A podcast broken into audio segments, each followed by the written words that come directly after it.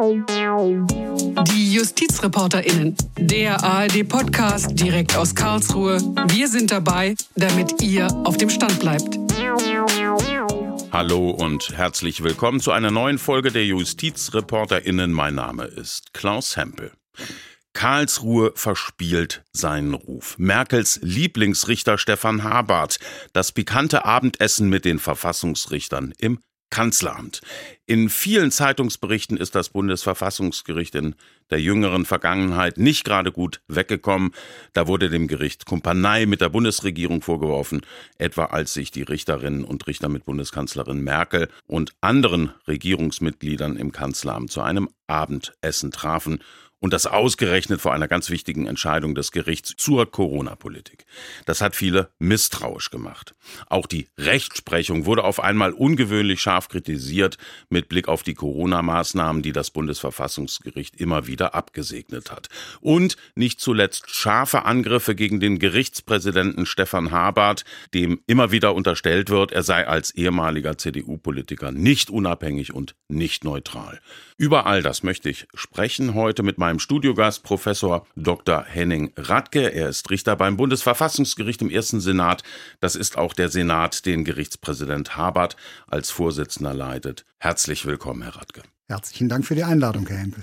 Herr Radke, kürzlich hat das Bundesverfassungsgericht in einer Pressemitteilung bekannt gegeben, dass sich das Gericht ein neues Erscheinungsbild geben möchte. Es gibt auch einen neuen Slogan und der lautet bürgernah, modern und unabhängig. Stichwort Bürgernähe. Wie wollen Sie denn mehr Bürgernähe herstellen? Da sind ja offenbar auch konkrete Maßnahmen geplant. Genau, die Bürgernähe ist das eigentliche Ziel und deshalb vielleicht auch dieser Teil dessen, was Sie als Slogan bezeichnet haben, der wichtigste. Es geht darum, in Zeiten, in denen die Wahrnehmung des Gerichts und seiner Tätigkeit sich ändert, auch die Nutzung von Medien, die man einsetzt, um sich über die Tätigkeit des Gerichts zu informieren, Darauf müssen wir in irgendeiner Weise reagieren. Und dazu gibt es ein Gesamtpaket. Und der wichtigste Teil dieses Gesamtpakets wird eine vollständige Neugestaltung unserer Website sein. Eines der wichtigsten Anliegen ist, damit wir als Bürgergericht alle Bürgerinnen und Bürger erreichen, dass wir in Zukunft das gewährleisten, was wir im Moment noch nicht einhalten können, nämlich vollständige Barrierefreiheit.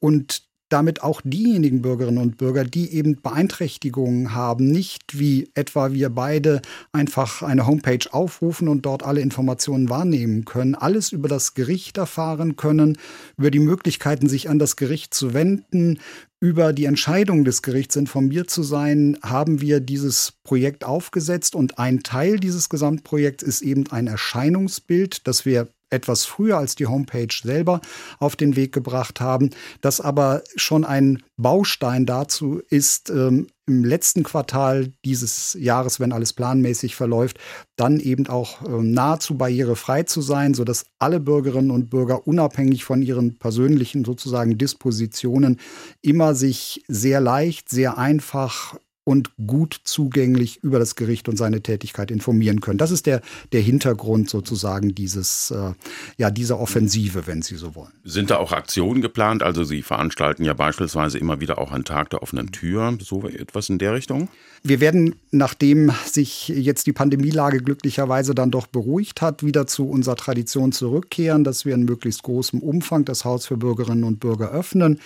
Ähm, die konkreten Pläne müssen wir noch umsetzen ähm, aber auch im Rahmen eines solchen Tages der offenen Tür, den es in sicherlich absehbarer Zeit wieder geben wird, werden wir dann nochmal ähm, uns präsentieren können. Aber im Moment liegt der Akzent darauf, dass bei dem, was für viele Bürgerinnen und Bürger eben selbstverständlich ist, nämlich sich im Internet über das Gericht zu informieren, dass wir da viel, viel zugänglicher, viel transparenter werden und auch leichter wahrnehmbar durch das neue Erscheinungsbild, als es in der Vergangenheit der Fall gewesen ist. Sie haben ja im neuen äh, Slogan explizit herausgestellt, dass das Gericht unabhängig ist.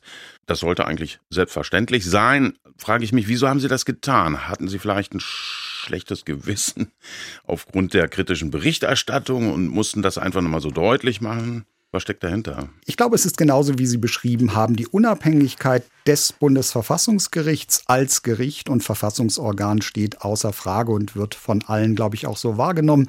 Aber gelegentlich darf man Selbstverständlichkeiten auch noch einmal aussprechen. Und es hat keine besondere Bedeutung, dass wir nun diese Unabhängigkeit hervorgehoben haben, sondern, wie gesagt, sie ist nur Ausdruck dessen, was ohnehin Selbstverständnis des Gerichts ist. Und wir werden ja vielleicht auch noch Gelegenheit haben, darauf zu sprechen zu kommen, dass, glaube ich, die Unabhängigkeit des Gerichts sich nach wie vor in seinen Entscheidungen überdeutlich ähm, Bahn bricht und Ausdruck verliehen bekommt. Ich selber habe da überhaupt keinen Zweifel an der Unabhängigkeit. Aber wie gesagt, man darf gelegentlich auch Selbstverständliches noch einmal deutlich machen. Der Vorwurf, dass das Bundesverfassungsgericht nicht mehr völlig frei und unabhängig agiert, das hat auch viel mit der Rechtsprechung zum Thema Corona zu tun. Fakt ist, im Zuge der Corona-Pandemie hatte der Gesetzgeber die Grund- und Freiheitsrechte zum Teil massiv eingeschränkt. Wir erinnern uns noch an die sogenannte Bundesnotbremse. Damals durfte man ab einer mehrtägigen Inzidenz von 100 ab 22 Uhr nicht mehr aus dem Haus. Das ist ja wirklich ein extremer Grundrechtseingriff gewesen, den das Bundesverfassungsgericht gebilligt hat. Ich habe selten erlebt, dass eine Entscheidung des Verfassungsgerichts so massiv kritisiert wurde. Wo war da der Mut, sich für die Freiheitsrechte der Bürgerinnen und Bürger einzusetzen? Ich glaube, dass der Mut genau darin bestanden hat, in einer Situation, in der es für alle Beteiligten völlig unabsehbar war, welche Gefahren von diesem Virus und der dadurch ausgelösten Erkrankung auf große Teile der Bevölkerung ausgehen. Zu sagen, wir akzeptieren in einer Situation, die durch drei Dinge gekennzeichnet war. Erstens eine höchste Gefahrenlage. Die Bundesnotbremse ist als Instrument eingeführt worden zu einem Zeitpunkt, in dem die Intensivstationen regional schon überlastet und bundesweit nah an der Belastungsgrenze waren. Zweitens, wir hatten es mit einem Virus und einer dadurch ausgelösten Erkrankung zu tun, über das man nach wie vor sehr, sehr wenig wusste. Über den Gefährlichkeitsgrad wusste man, dass es aber einen nicht unerheblichen Anteil der Erkrankten auf die Intensivstationen bringt. Und wir hatten drittens eine Situation, in der es noch keine sonst wirksamen Schutzmaßnahmen gibt. Man muss vielleicht noch mal in Erinnerung rufen, dass die Bundesnotbremse zu einem Zeitpunkt in Kraft getreten ist, in dem es die Schutzmaßnahmen, die sich ja, wenn auch vielleicht nicht als ganz so wirksam erwiesen haben, wie man anfangs gedacht hat, doch den entscheidenden Schub dahingehend gebracht haben, dass wir das dynamische Infektionsgeschehen in den Griff bekommen haben, und zwar betone ich wir, nämlich als Gesamtgesellschaft. Und vor diesem Hintergrund haben wir in der Situation höchster Gefährlichkeit und größter Unsicherheit über die tatsächlichen Grundlagen, Wirkungsweisen des Virus, Auswirkungen des Virus auf die Gesundheit, Unsicherheiten über die Übertragungswege, Unsicherheiten über die Übertragungsobliegenheiten und Gegebenheiten haben wir unter Anwendung der üblichen Verhältnismäßigkeitsmaßstäbe auch so strenge Allerdings in der Eingriffsintensität auch wiederum abgeschwächte Maßnahmen wie etwa Ausgangsbeschränkungen gebilligt. Man muss aber noch mal ganz deutlich sagen, das eigentliche Instrument, um dem Virus und seiner Verbreitung Herr zu werden, sind ja nicht die Ausgangsbeschränkungen gewesen, sondern sind die Kontaktbeschränkungen gewesen. Die Ausgangsbeschränkungen waren lediglich ein Mittel, um sicherzustellen, dass das, was eigentlich die Virusausbreitung verhindert, nämlich die Kontaktbeschränkung, auch da wirkt, wo jedenfalls ein Teil von Bürgerinnen und Bürgern nicht bereit gewesen ist, Kontaktbeschränkungen so, wie sie für uns alle erforderlich gewesen wären, einzuhalten. Da würde ich gerne mal einhaken. Ich schildere Ihnen das mal aus meiner persönlichen Sicht, was ich damals gedacht habe. Ich habe gedacht, es kann doch nicht sein, dass ich mit meiner Lebenspartnerin ab 22 Uhr wenn ich zum Beispiel spät nach Hause komme, nicht mehr an die frische Luft kann, nur weil sich zum Beispiel irgendwelche Jugendliche da draußen zu illegalen Partys verabredet haben, was in meiner Heimatstadt Baden-Baden sicher der Fall war. Und wenn ich mich dem juristisch nähere, Sie müssen doch bei der Verhältnismäßigkeitsprüfung auch das sogenannte Übermaßverbot beachten. Das heißt, die Nachteile für Betroffene, die dürfen doch nicht außer Verhältnis zum beabsichtigten Erfolg stehen. Und da muss ich sagen, das habe ich einfach als unverhältnismäßig empfunden. Herr Hempel, ich kann Ihre individuelle Sicht gut nachvollziehen auf die Bedeutung des Verhältnismäßigkeitsgrundsatzes im konkreten Fall. Nun ist der Verhältnismäßigkeitsgrundsatz äh, ein Rechtsprinzip, das sicherlich in der Einzelfallanwendung immer unterschiedliche nochmal Wertungen zulässt und man kann bei der Anwendung ein und desselben Prinzips auf ein und dasselbe Phänomen zu unterschiedlichen Ergebnissen kommen. Warum hat das Bundesverfassungsgericht sozusagen so weitreichende Freiheitseinschränkungen für Einzelne, die selbst bereit gewesen sind, sich an Kontaktbeschränkungen zu halten, gebilligt? Weil die Erfahrung der Politik war, und zwar die belegte Erfahrung der Politik gewesen ist, dass es eben einen nicht unerheblichen Anteil in der Bevölkerung gegeben hat, die leider nicht bereit gewesen sind, das für den Gemeinschaftsschutz und damit für den Lebensschutz von vulnerablen Gruppen erforderliche zu tun, sich nämlich an Kontaktbeschränkungen zu halten. Wenn man sich die Situation zum Zeitpunkt des Inkrafttretens der Bundesnotbremse noch einmal vor Augen führt, dann haben wir eine Situation gehabt, in der die Länder schon eine Vielzahl von Einzelmaßnahmen in der Regel auf der Grundlage von Landesrechtsverordnungen versucht haben, um die Ausbreitung des Virus und die Anzahl der Infektionen zurückzuführen. Sie sind alle nicht erfolgreich gewesen. Bis hin, wie gesagt, zur Zuspitzung der Situation, dass die Intensivstationen, die überlebensnotwendig gewesen sind, für die schwer an Corona Erkrankten überlastet gewesen sind. Und jetzt musste der Gesetzgeber in dieser Situation zunächst mal wie später das Bundesverfassungsgericht eine Abwägungsentscheidung treffen. Eine Abwägungsentscheidung, wie kann ich sicherstellen, dass ich die notwendigen Kontaktbeschränkungen tatsächlich auch in der Gesellschaft bewirke. Und jetzt wäre eine Alternative gewesen, auf die Ausgangsbeschränkung als Mittel zur Durchsetzung von Kontaktbeschränkungen zu verzichten und mit einem relativ hohen Kontrollaufwand und jetzt spitze ich zu, bis hin dazu, Polizeibeamtinnen und Beamten in Wohnungen zu schicken, um zu kontrollieren, ob dort Kontaktbeschränkungen, die das Gesetz vorgegeben hat, eigentlich eingehalten werden da kann man auch die Perspektive vertreten, dass solche Kontrollmechanismen, die dann einen Verzicht auf nächtliche Ausgangsbeschränkungen vielleicht ermöglicht hätten, jedenfalls nicht grundrechtsschonender gewesen sind, als es diese ja wieder mit durchaus Ausnahmen versehenen nächtlichen Ausgangsbeschränkungen gewesen sind. Wenn man sich die einzelnen Ausnahmetatbestände der Beschränkungen angeguckt hat, dann ist, glaube ich, doch einer Vielzahl von Lebenssituationen damit Rechnung getragen worden, um die Einschränkung der Fortbewegungsfreiheit in immer noch schwer hinnehmbaren, aber am Ende dann doch erträglichen Grenzen zu halten. Sie haben ja bei der Entscheidung zur Bundesnotbremse auch die Schulschließung grundsätzlich, muss man sagen, gebilligt und mittlerweile musste Gesundheitsminister Lauterbach einräumen, also das war doch ein Fehler zur Bekämpfung der Pandemie, war das eigentlich nicht notwendig. Das müsste Sie doch als Hüter der Freiheits- und Grundrechte schmerzen, vielleicht auch belasten. Äh, auch hier könnte ich zugespitzt formulieren, in der Rückschau betrachtet, haben Sie da was Falsches entschieden. Ich glaube, dass ähm, politische Perspektive, ob der Gesetzgeber im Zusammenwirken mit der Regierung im konkreten Zeitpunkt der, des Inkrafttretens der Bundesnotbremse richtig oder falsch gehandelt hat, eine Perspektive ist, die sich auf die Rechtsprechung des Gerichts nicht unmittelbar übertragen lässt, sondern das, was wir im gewaltengeteilten Staat tun können, ist eine gesetzgeberische Entscheidung im Hinblick auf seine Verfassungsmäßigkeit zum Zeitpunkt des Inkrafttretens und der Geltung der Norm zu überprüfen. Darauf ist auch der Verhältnismäßigkeitsgrundsatz angelegt. Und nach den tatsächlichen Erkenntnissen in diesem Zeitpunkt lagen bei Anwendung des Verhältnismäßigkeitsgrundsatzes die Voraussetzungen selbst für Beschränkung des Schulunterrichts, denn die Schließung von Schulen und der Übergang in einen reinen Distanzunterricht ist ja nur eine Maßnahme gewesen. Auch da waren der Verhältnismäßigkeit geschuldet ja zunächst mal weniger eingriffsintensive Maßnahmen, nämlich Wechselunterricht etwa im Spiel. Dann ist die gesamte Bundesnotbremse und damit auch die sozusagen Beschränkungen des Präsenzunterrichts in Schulen ja davon abhängig gewesen, dass bestimmte Inzidenzen erreicht werden. Die Bundesnotbremse in ihren beiden Ausprägungen, Ausgangs- und Kontaktbeschränkungen und Schulschließungen, ist wiederum in einem zeitlich von vornherein limitierten Gesetz ähm, niedergelegt worden. Auch das ein weiteres Beschränkungskriterium. Wenn jetzt die Politik zu der Erkenntnis kommt, sie hätte besser auf das Instrument verzichtet, dann stellt das nicht die verfassungsrechtliche Richtigkeit unserer Entscheidung zum Zeitpunkt ex ante, nämlich zu unserer Prüfungsentscheidung, in Frage.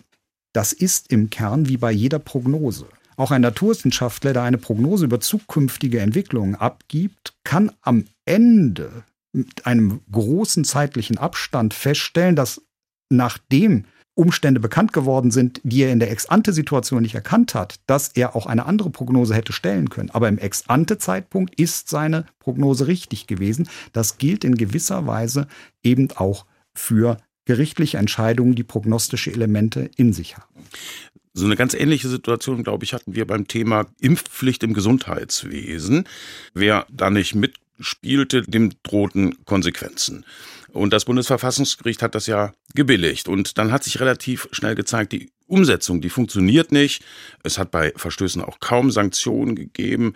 Und da stellt man sich ja auch die Frage, also wie beurteilen Sie das jetzt in der Rückschau? Ich könnte auch sagen, macht sich das Bundesverfassungsgericht nicht ein bisschen unglaubwürdig, wenn es Maßnahmen billigt, die sich dann später als völlig untauglich erweisen? Also der Rückschluss aus einer möglicherweise defizitären Vollziehung eines Gesetzes durch die Exekutive und der Exekutive zugeordnete Einheiten des Staates ähm, desavouiert, stellt ja nicht die Entscheidung des Verfassungsgerichts in Frage, sondern wir haben zu beurteilen, ob das gesetzgeberische Konzept des angegriffenen Gesetzes mit dem Verfassungsrecht in Einklang ist. Und wir haben ja gerade den Akzent auf diese Wirkungsweise gesetzt. Es gab keine Impfpflicht im eigentlichen Sinne des Wortes, auch nicht für die im Gesundheitswesen beschäftigten äh, Bürgerinnen und Bürger, sondern es gab einen starken, den wir dann als Eingriff charakterisiert haben, Anreiz, sich impfen zu lassen, weil ansonsten Betretungsverbote bis hin zu Beschäftigungsverboten drohten. Wenn jetzt für uns nicht mehr kontrollierbar, im Nachhinein sich herausstellt, dass staatliche Einheiten oder staatliche Unterorganisationen ihr eigenes Gesetz nicht konsequent anwenden, dann stellt das nicht die verfassungsrechtliche Richtigkeit unserer Entscheidung dazu in Frage. Um aber eins nochmal zu betonen, es ist ja keineswegs so, dass das Bundesverfassungsgericht es sich besonders leicht gemacht hätte mit seinen Entscheidungen im Bereich der Bekämpfung von Corona-Maßnahmen. Und wir haben das von Ihnen eingefordert, etwa kann man nicht in irgendeiner Weise dafür Sorge tragen, dass auch zukünftige Entwicklungen mit bedacht werden, ja in unsere Entscheidungen mit eingepreist. Ich erinnere nochmal an die Bundesnotbremse 2, das ist die Entscheidung, die die Beschränkung des Präsenzunterrichts betreffen. Da steht ausdrücklich drin, dass der Gesetzgeber gehalten ist, die weitere Entwicklung zu beobachten und wenn er, wie jetzt möglicherweise Gesundheitsminister Lauterbach, zu der Erkenntnis kommt, dass man durch die Beschränkung von Schulunterricht die Ausbreitung des Virus nicht mehr effektiv verhindern kann, dann ist die einfache einfache Konsequenz, dass ein Gesetz, das das nochmal vorsehen würde, möglicherweise wegen der jetzt geänderten Einschätzung und der möglicherweise geänderten tatsächlichen Grundlagen verfassungswidrig wäre. Und wir haben in Bundesnotbremse 2 dem Gesetzgeber sozusagen eine klare Beobachtungs- und gegebenenfalls Nachbesserungspflicht auferlegt, der er dann auch nachkommen muss, sollte es, was wir alle nicht hoffen wollen, nochmal zu einer solchen Zuspitzung von Infektionsgeschehenslagen, bei welchem Virus auch immer kommen. Also das, was Sie zu Recht anmahnen, das ist durchaus in unseren Entscheidungen berücksichtigt. Denn unsere Aufgabe ist, auch wenn das von manchen derzeit nicht so gesehen wird, die Sicherung der Freiheitsrechte der Bürgerinnen und Bürger. Nur Sicherung von Freiheiten ist keine eindimensionale Freiheit. In einer Gesellschaft zählen alle Freiheitsrechte. Da zählen auch die Freiheitsrechte derjenigen, die in die Corona-Bekämpfungsmaßnahmen der Landes- Bundesregierung, der Landesgesetzgeber, der Landesverordnungsgeber und des Bundesgesetzgebers nicht weit genug gegangen sind, weil sie nämlich vulnerable Gruppen sind und Angehöriger vulnerablen Gruppen sind, die im wahrsten Sinne des Wortes Angst um ihr Leben gehabt haben. Wenn Sie mir noch eine Bemerkung gestatten. Es ist in der Wahrnehmung der Corona-Bekämpfungsmaßnahmen immer die Seite derjenigen gesehen worden, die zu Recht gesagt haben, unsere Freiheitsrechte werden massiv beschränkt. Wir haben aber eine ganze Reihe von Verfahren erlebt, in denen sich Menschen im Regelfall auch erfolglos an uns gewendet haben mit dem Ansinnen, die zuständigen Normgeber mögen viel mehr tun, weil sie im wahrsten Sinne des Wortes um ihr Leben gefürchtet haben. Und diese Abwägungsentscheidung, das sind alles gleichermaßen berechtigte Freiheitsrechte, die müssen getroffen werden. Zuvörderst muss sie der Gesetzgeber treffen. Der muss dann auch die Konsequenzen ziehen, wenn die Bevölkerung nicht akzeptiert, wie er ab abgewogen hat. Und wir überprüfen, ob die Abwägungsentscheidung des Gesetzgebers, die er getroffen hat, mit Verfassungsrecht in Einklang ist. Ohne solche Veränderungen aus dem Blick zu verlieren, wie ich eben erläutert habe.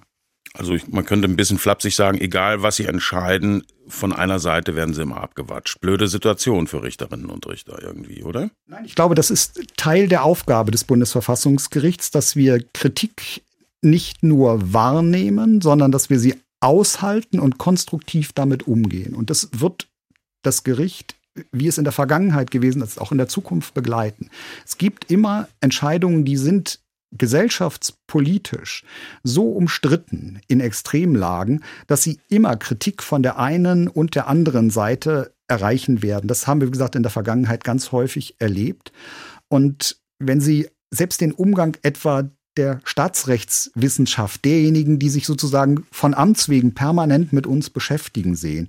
Dann haben wir 2010 ein Buch erlebt von renommierten und für mir auch persönlich wirklich geschätzten Kolleginnen und Kollegen aus der Staatsrechtswissenschaft, die lautet das entgrenzte Gericht. Das heißt, das Gericht, das viel zu sehr sich Kompetenzen anmaßt, in die Gewalt der Legislative, also des Gesetzgebers übergreift, ja, seine eigene Macht ausbaut. Ein ganz kleiner Teil genau derselben Kollegen wirft uns ungefähr elf Jahre später vor, wir seien quasi das begrenzte Gericht und würden unseren Aufgaben nicht mehr wahrkommen, obwohl sich unsere Rechtsprechung und die Maßstäbe, die wir angelegt haben, in diesem Zeitraum überhaupt nicht geändert hat. Aber nochmal, Kritik ist an einem Verfassungsorgan im demokratischen Rechtsstaat berechtigt, gewünscht und wir müssen damit konstruktiv umgehen. Es ist ja nicht so, dass wir die nicht wahrnehmen oder glauben, das seien Leute, die es nicht wert sind, dass wir ihre Auffassung achten, sondern wir setzen uns natürlich damit auseinander und erwägen, bei neueren Entscheidungen müssen wir diese Kritik in irgendeiner Weise zu Anpassungen, Schärfungen unserer Rechtsprechung heranziehen. Die Kritik ist ja schon gerade was Corona betrifft sehr weitreichend. Also Ihnen wurde ja und wird noch vorgeworfen, also Verfassungsgericht, ihr macht euch gemein mit Berlin, mit äh, der Bundesregierung. Ähm, das liegt eben daran, dass Sie ja doch viele Eingriffe des Gesetzgebers gebilligt haben. Was entgegnen Sie diesem Vorwurf, also dieses Gemeinmachen mit der Regierung? Ich glaube, dass es wirklich eine ganz verzerrte Wahrnehmung ist, dass wir uns mit den anderen beiden Gewalten, es wird ja immer ein bisschen aus dem Blick verloren, dass die Gesetzgebung Sache des Deutschen Bundestages ist und nicht der Bundesregierung, dass wir uns mit den anderen beiden Gewalten sozusagen gemein machen, sondern wir kontrollieren sie.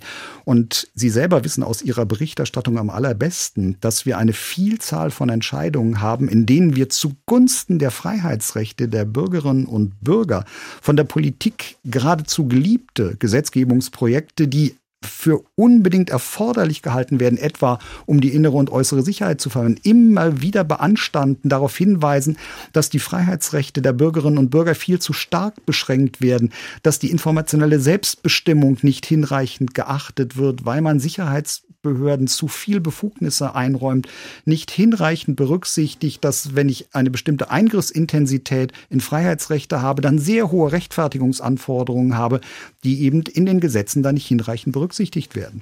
Ich kann mich in meiner inzwischen fast fünfjährigen Amtszeit kaum daran erinnern, dass wir nicht ein Sicherheitsgesetz, das uns vorgelegt worden ist, beanstandet haben, weil es eben nicht hinreichend die Freiheiten der Bürgerinnen und Bürger sichert. Wenn ich noch ein Stichwort einwerfen darf, denken Sie an den Klimaschutzbeschluss, in dem wir sogar versucht haben, zugunsten der Freiheit zukünftiger Generationen ja, ein, ein, ein Zeitstrahl, eine zeitliche Dimension mit in die Freiheitssicherung einzubeziehen. Wir haben im Übrigen dasselbe Ergebnis gehabt, das Sie eben für Corona beschrieben haben. Wir haben eine ganze Reihe von Kritikern gehabt, die uns jetzt vorgeworfen haben, wir würden viel zu viel Freiheit sichern, wir würden dem Gesetzgeber ja, ins Handwerk fuschen. Andere haben diese Entscheidung kritisiert, wir werden eben nicht weit genug gegangen. Das ist aber genau ähm, das sozusagen Szenario, das Sie aufgemacht haben. Gerade für solche weitreichenden Entscheidungen, die wir zu treffen haben, werden wir häufig eben von der einen wie von der anderen Seite kritisiert werden. Aber nochmal, das ist etwas, womit wir umgehen müssen. Und nochmal, wir müssen damit konstruktiv umgehen. Genau das tun wir auch. Die Kritik, was die vermeintliche Regierungsnähe betrifft, die macht sich ja auch an Personen fest und äh, vor allem an Gerichtspräsident Habart. Ähm, er war vor seiner Amtszeit ein durchaus bedeutender CDU-Politiker, er war Vizevorsitzender der Unionsfraktion und einer der Vorwürfe lautet nun, also Herr Habart, ähm, der urteilt jetzt quasi über Gesetze, die er als Politiker selbst mit auf den Weg gebracht hat. Und nicht zu vergessen, es war ja auch die frühere Kanzlerin Merkel höchstpersönlich, die sich für ihn ausgesprochen hat. Das ist ein offenes Geheimnis. Sie hat ihn als Präsident auch favorisiert. Und da muss man sich am Ende des Tages doch nicht wundern, wenn die Leute da draußen misstrauisch werden. Also, fangen wir zunächst mal vielleicht mit dem Funktionieren des Gerichts an. Äh, in Ihrer Frage und in dem Misstrauen, das Bürgerinnen und Bürger haben können, schwingt ein bisschen mit, dass jemand, der Präsident des Bundesverfassungsgerichts ist, in besonderer Weise Einfluss auf die Rechtsprechung dieses Gerichts, dem er als Präsident vorsteht, nehmen kann. Schon diese Grundannahme ist, trifft nicht zu. Ein Senat des Bundesverfassungsgerichts, das ja ein Zwillingsgericht ist mit zwei Senaten, die jeweils mit acht Richterinnen und Richtern besetzt sind, ist von der Organisation seiner Arbeitsabläufe so, dass jeder der acht Richterinnen und Richter im Senat genau das gleiche Gewicht hat.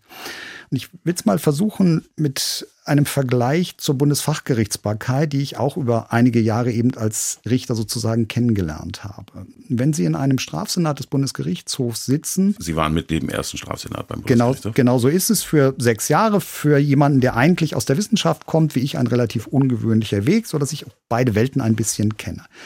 In der Fachgerichtsbarkeit, der Bundesfachgerichtsbarkeit haben Sie jedenfalls, was den Bundesgerichtshof betrifft, immer mehr Richterinnen und Richter, als der Spruchkörper eigentlich braucht. Dort braucht man fünf Richterinnen und Richter. In der Regel sind es aber acht oder neun, die einem Senat angehören. Die Konsequenz ist, dass die Person im Vorsitz alle Verfahren kennt und die anderen sieben nicht alle Verfahren dass das, und das ist überhaupt kein Manipulationsvorwurf gegenüber die Kollegen, aber das ist ein Informationsvorsprung. Diesen Informationsvorsprung gibt es schon am Verfassungsgericht nicht.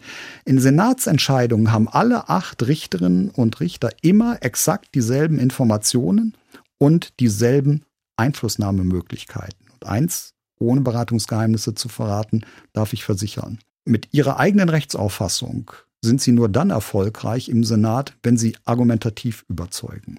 Das gilt für den Präsidenten genauso wie für das jüngste Mitglied des Senats. Das hat auch Ex-Präsident Voskuhle bei seinem Abschied sehr deutlich gemacht und hervorgehoben, weil auch damals gab es ja diese genau. Vorwürfe.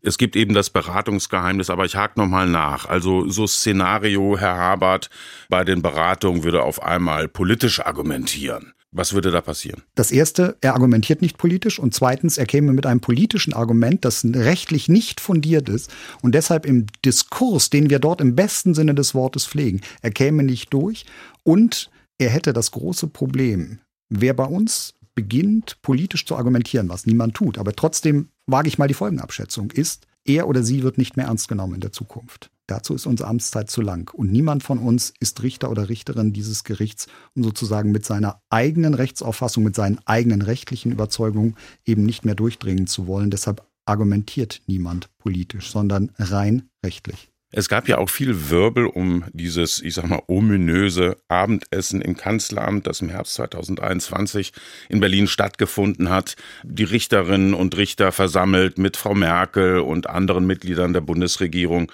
Auch da stellt sich die Frage, ist das nicht zu viel Nähe zum politischen Betrieb, zum politischen Apparat in Berlin? Auch das macht doch irgendwo misstrauisch da draußen. Ja, ich kann sozusagen ein gewisses Misstrauen natürlich verstehen, wenn man ansonsten ganz wenig Einblick in die Funktionsweise von Verfassungsorganen hat. Betrachten Sie alleine schon die örtlichen Gegebenheiten in Deutschland. Anders als in vielen anderen Staaten sitzen Bundesexekutive und Bundeslegislative in Berlin. Wir sitzen in Karlsruhe, weit weg. Das ist auch ganz bewusst so. Das ist ein Ausdruck von Gewaltenteilung und von Ferne. Ja, das ist die Grundannahme. Das ändert nichts daran, dass es möglich sein muss, mit den Verfassungsorganen, die nicht rechtsprechende Verfassungstätigkeit ausüben, im Kontakt zu bleiben, über Arbeitsabläufe, über Themen, über Sichtweisen miteinander zu diskutieren. Und es wird immer ein bisschen eindimensional dargestellt, als ob wir uns mit der Bundeskanzlerin getroffen haben. Erstens, wir treffen uns nicht mit der Bundeskanzlerin, wir treffen uns mit dem Bundeskabinett. Zweitens, wir treffen uns auch mit den anderen Verfassungsorganen, wie etwa dem Präsidium des Deutschen Bundestages und den Fraktionsvorsitzenden, unter Einschluss aller Fraktionen regelmäßig weil wir Dinge miteinander besprechen, die wiederum für das Funktionieren der beteiligten Verfassungsorgane von erheblicher Bedeutung sind. Aber man muss eben da auch berücksichtigen, zu diesem Zeitpunkt des Treffens stand eben diese immens wichtige mhm aufgeladene Entscheidung zur Bundesnotbremse an. Das hätte man doch auf den Schirm nehmen können, hätte sagen können, also in so einer Situation ist das Treffen vielleicht jetzt nicht so gut. Warum, warum haben Sie das nicht gemacht? Weil diese Treffen eine völlige Selbstverständlichkeit sind, die auch ja nicht eingeführt worden sind während der Corona-Krise, sondern die einer jahrzehntealten Tradition aller sozusagen Besetzungen des Bundesverfassungsgerichts, aller früheren Regierungen, aller früheren Bundestagspräsidien entsprechen. Und es gibt keinen durchgreifenden Grund, wenn man akzeptiert und uns glaubt, dass dort sozusagen nicht über konkrete Verfahren gesprochen wird, dass man jetzt einzelnen Verfahrensbeteiligten Vorteile einräumt, sondern wenn es eine Begegnung unter Verfassungsorganen ist, dann kann es keine Rolle spielen, in welcher Zeit sie stattfinden. Und lassen Sie mich noch eins sagen die Struktur des Bundesverfassungsgerichts und insbesondere die Auswahl und die Amtszeit der Richterinnen und Richter bietet doch eine hervorragende Gewähr dafür, dass es überhaupt keine Einflussnahmen durch Exekutive oder Legislative gibt. Wir sind doch in einer unglaublich komfortablen Situation. Einmal gewählt, sind wir zwölf Jahre im Amt. Wir sind nicht wiederwählbar. Man muss keine Rücksicht darauf nehmen, wie man entscheidet, in der Hoffnung, dass das Wahlorgan, was einen gewählt hat, einen zwölf Jahre später nochmal wieder wählt. Der Bundesrat hat mich 2018 zum Richter des ersten Senats des Bundesverfassungsgerichts gewählt und ich werde planmäßig vermutlich Ende Mai 2030 ausscheiden. Ich bin nicht darauf angewiesen, dass die Ministerpräsidenten und Ministerpräsidentinnen 2030 sagen, der Radke hat so schöne sozusagen regierungsnahe Rechtsprechung ausgeübt, den wählen wir wieder. Die Option besteht nicht und deshalb gibt es eigentlich keine Grundlage für ein Misstrauen, wenn man nicht allgemein Misstrauen gegen Institutionen hegt. Und ich glaube, das ist ein Problem, das jetzt Sie und mich in gewisser Weise eint. Ja, auch Institutionen wie der öffentliche rechtliche Rundfunk werden im Moment in einer unangemessenen Weise kritisch beäugt, genauso wie es ein Teil von Verfassungsorganen ist. Ich glaube, dass wir leben in einer Zeit, in der Institutionenkritik ein bisschen en vogue ist und damit müssen Sie wie ich umgehen. Ähm, ich bin aber ziemlich sicher, wenn man das Ganze wieder auf seinen Kern zurückführt, das ist eine normale Begegnung zwischen gleichgerichteten Verfassungsorganen, dann ist der Vorgang keineswegs zu skandalisieren. Ähm, und ich glaube, selbst der Zeitpunkt ist keiner, der Anlass zur Sorge gegeben hat. Man muss sich nur klar machen, wir sind nicht regierungshörig. Wir haben überhaupt keinen Anlass, regierungshörig zu sein, genauso wenig wie wir bundestagshörig oder bundestagsnah sind. Herr Radke, kommen wir mal so ein bisschen persönlich auf Sie zu sprechen, auch berufsbiografisch. Sie sind ein ausgewiesener Strafrechtler. Sie haben viele Jahre als Professor für Strafrecht und Strafprozessrecht gearbeitet. Sie waren, wir hatten es vorhin erwähnt, Strafrichter beim BGH im ersten Strafsenat für längere Zeit und dann wurden Sie 2018 Verfassungsrichter und jetzt sind Sie im ersten Senat auf einmal für Familienrecht zuständig. Völlig anderer Fachbereich, völlig andere, sag ich mal, Rechtsmaterie vom Strafrecht ins Zivilrecht. Wie geht man damit um? Am allerbesten geht man damit um, indem man sich klar macht, was die eigentliche Kernaufgabe ist, nämlich die Anwendung von Verfassungsrecht. Ich lege ja nicht den Paragraphen 1666 BGB, das ist die Vorschrift im BGB, die sich mit der Entziehung des Sorgerechts der Eltern für ihre Kinder beschäftigt, sondern ich lege den Artikel 6 Absatz 2 Satz 1 des Grundgesetzes aus. Das ist die im Grundgesetz gewährleistete Elternfreiheit, wenn Sie so wollen, also das Elterngrundrecht. Das heißt, ich betreibe Verfassungsrecht. Und dafür kommt es nicht darauf an, dass ich in der fachrechtlichen Materie, die ich dann verfassungsrechtlich überprüfe, sozusagen schon ein intimer Kenner gewesen bin. Wenn Sie sich auch etwa meine Vorgänge in den Zuständigkeiten, meine Kollegin Gabriele Britz anschauen, eine nun wirklich äh, herausragende Staatsrechts- und Verwaltungsrechtslehrerin. Sie hat äh, ungefähr äh, acht Jahre ihrer Berufstätigkeit am, am Bundesverfassungsgericht entgegen ihren eigentlichen sozusagen Neigungen das Familienrecht gehabt.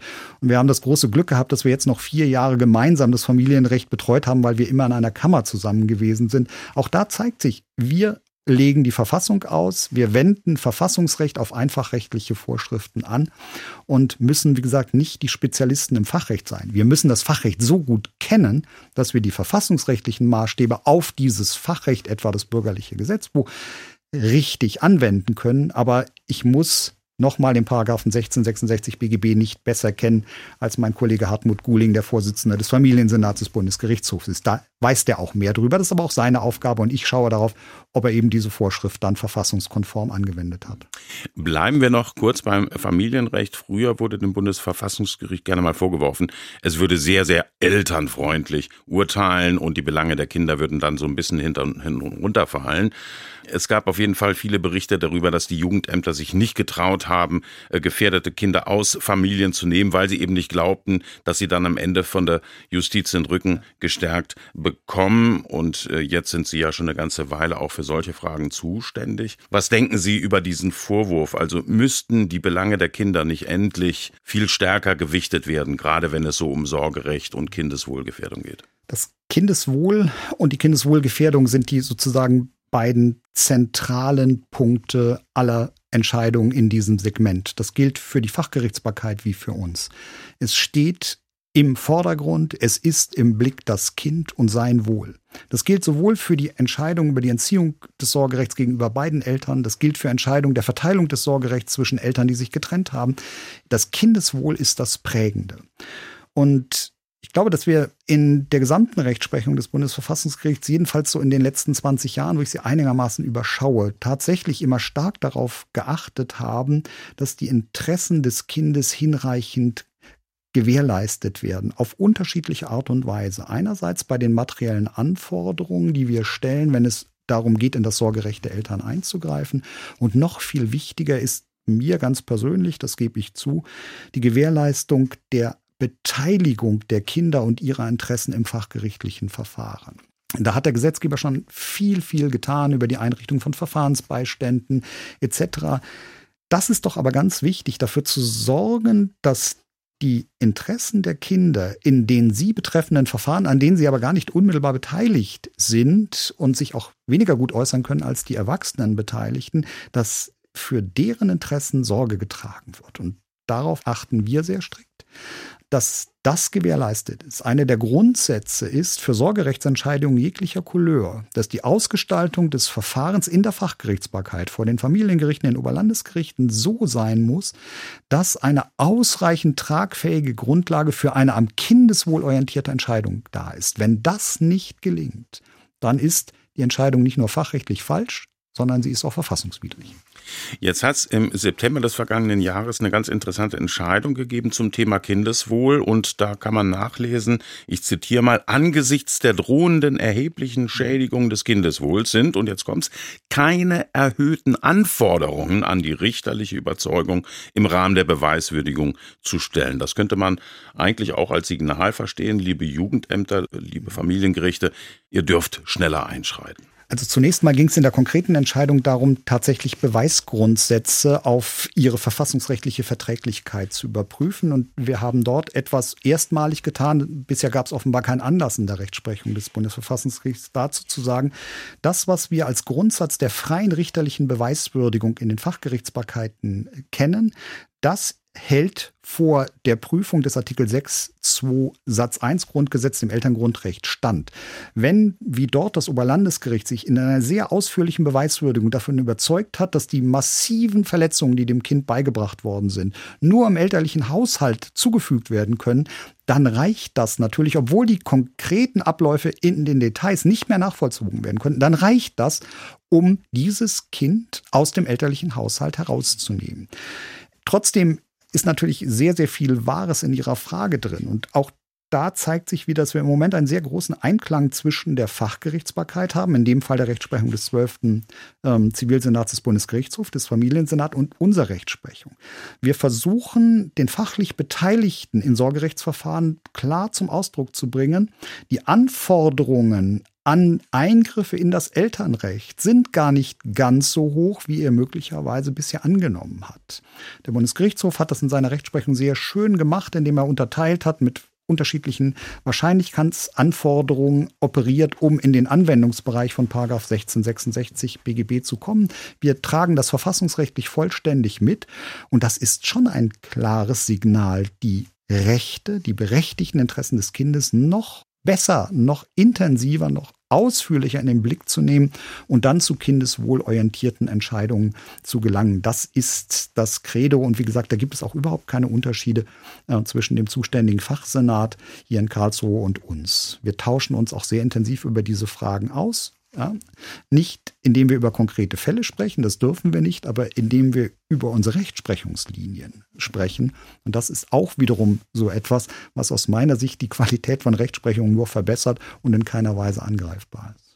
Ich hätte noch eine Frage, die das Strafrecht und Strafprozessrecht berührt. Ein schrecklicher Vorfall, der uns alle erschüttert hat. Kürzlich haben zwei Mädchen, zwölf Jahre alt, 13 Jahre alt, ein zwölfjähriges Mädchen getötet. Die beiden Mädchen, die können jetzt strafrechtlich nicht belangt werden. Sie sind nicht strafmündig.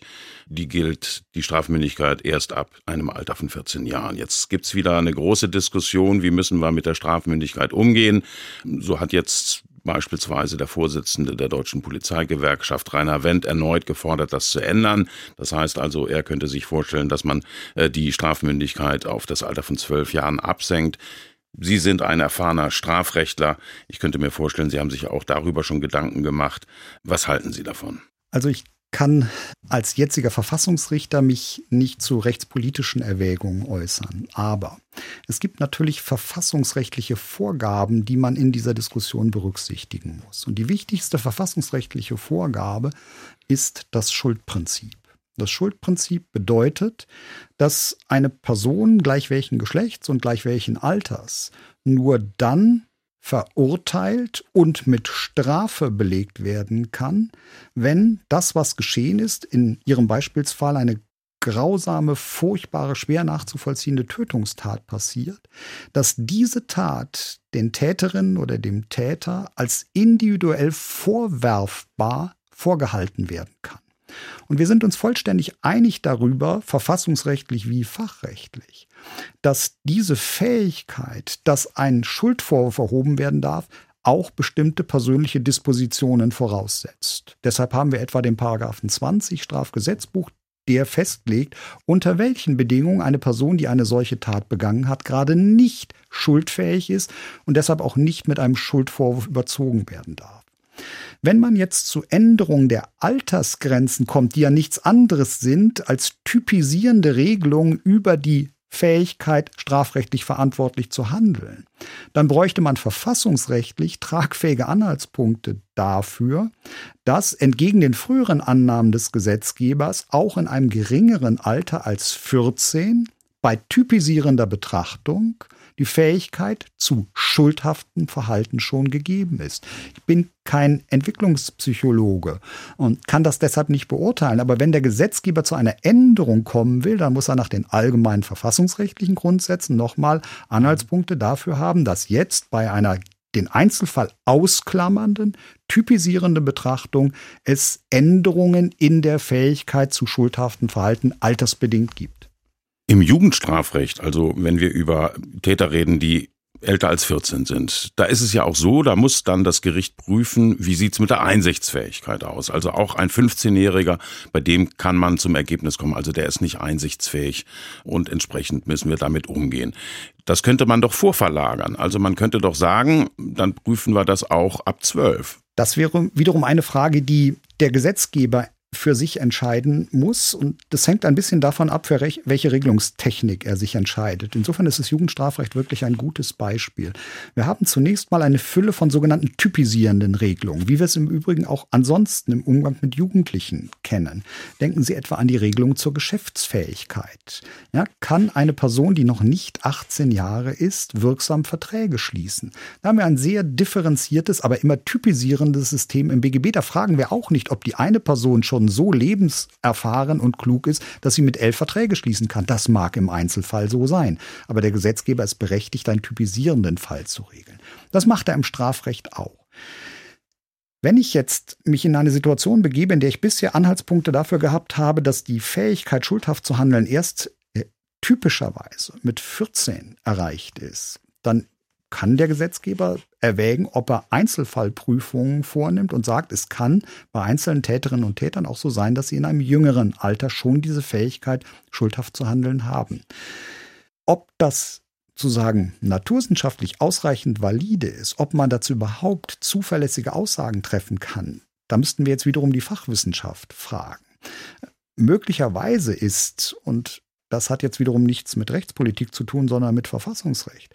Wenn der Gesetzgeber berechtigt ist zu typisieren, weil man den Einzelfall so unglaublich schwer präzise beurteilen kann, dann mag es verfassungsrechtlich häufig klug sein, bei der typisierenden Regelung zu bleiben, ähm, anstelle einer dann im Einzelfall schwer zu handhabenden Prüfung von Schuldfähigkeit bei Personen, die ja noch bei Zwölfjährigen unstreitig in der Entwicklung sind.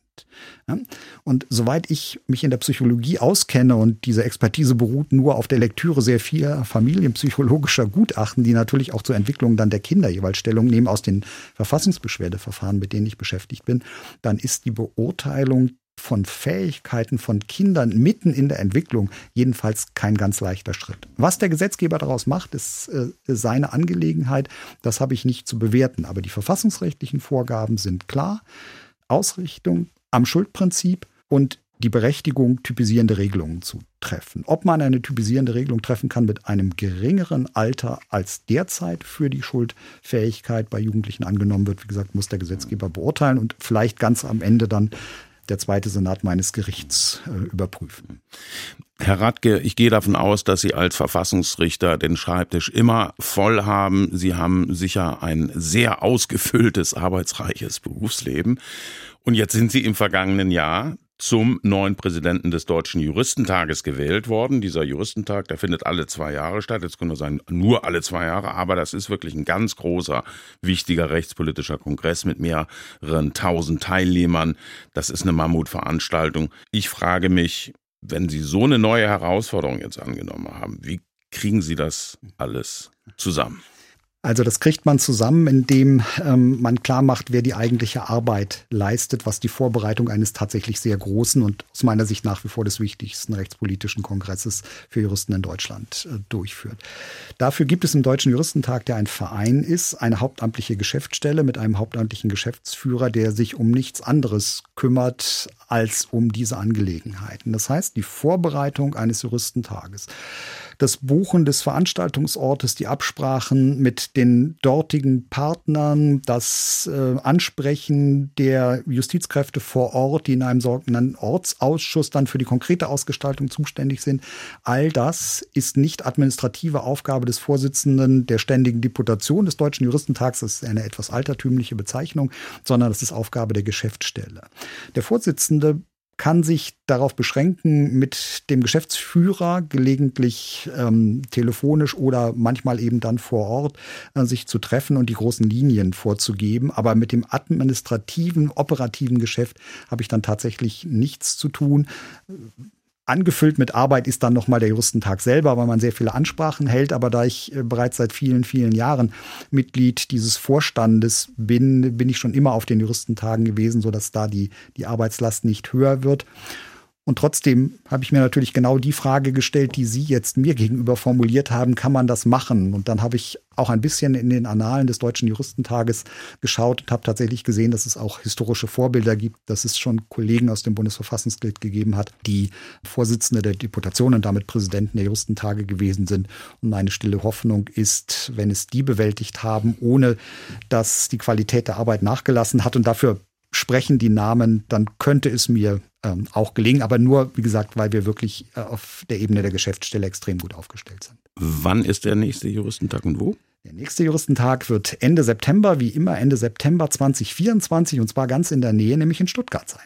Herr Radke, schön, dass Sie sich Zeit genommen haben für das Gespräch. Herzlichen Dank für das Gespräch. Schön, dass Sie da waren. Ganz herzlichen Dank. Für mich war das eine große Freude und äh, ja, vielen Dank für Ihre Fragen.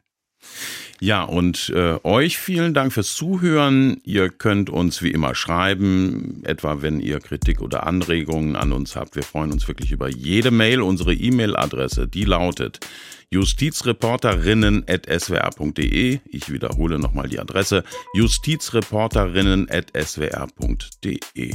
Ich sage Tschüss und bis bald. Mein Name ist Klaus Hempel.